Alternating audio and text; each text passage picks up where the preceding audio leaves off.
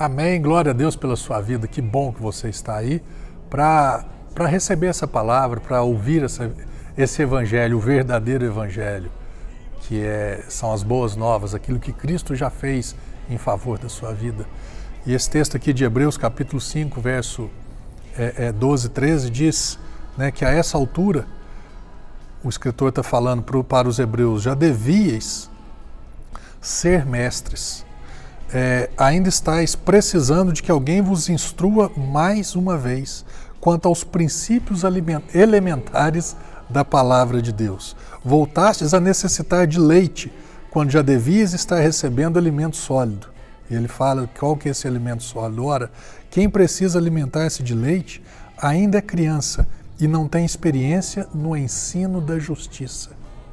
Sabe o que é alimento sólido para Deus? Entender a justificação, entender o que Cristo fez em favor das nossas vidas, entender que quando Deus entrega Jesus, Romanos 4, 25 diz que os nossos pecados foram perdoados e ele foi ressuscitado para a nossa completa justificação. O que, é justificação ou justiça de Deus? Você, no, somos declarados, baseado na nossa fé, naquilo que Cristo fez, declarados justos, inocentes diante de Deus, declarados sem culpa. Como que você se vê diante de Deus? Um pecador? Porque eu me vejo como um justo. Porque eu sou bom? Não. Deus é bom e Ele me tornou justo, justificado, inocentado, não pelas minhas obras, pela minha conduta, mas baseado no que Ele fez, naquilo que Ele é e ele me tornou.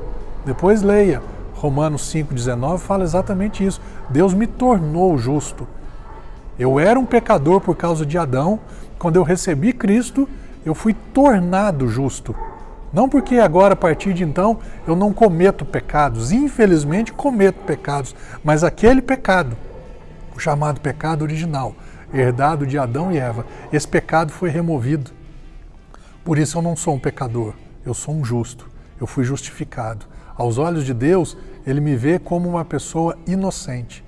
Ele não vê culpa sobre a minha vida. Por quê? Porque Deus é bonzinho? Não, sem dúvida alguma ele é.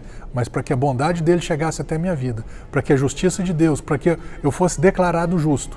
Toda a ira e toda a ira de Deus foi sobre Jesus, porque todas as minhas culpas e transgressões recaíram sobre Cristo. Então você quer ser um homem uma mulher cristãos maduros em Deus? Então seja né?